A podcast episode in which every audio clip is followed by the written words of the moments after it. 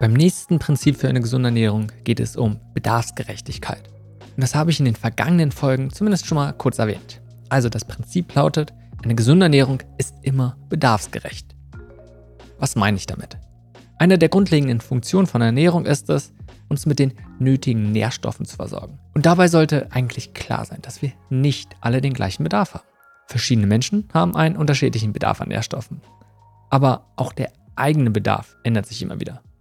Unser eigener Bedarf ist unter anderem abhängig von Krankheit und damit einem größeren Bedarf an Mikronährstoffen, eine gestörte Verdauung und damit einer verringerten Nährstoffaufnahme. Das könnte zum Beispiel eine gestörte Darmflora sein.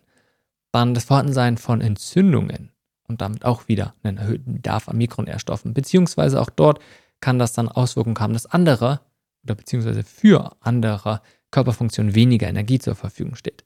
Dann allgemein viel Bewegung, beziehungsweise auf der anderen Seite weniger Bewegung. Ne? Macht eine Person Leistungssport oder bewegte sich nur von der Couch zum Kühlschrank. Und das sind nur ein paar Beispiele. Es gibt noch viele weitere. Auch ist eine Person schwanger oder nicht.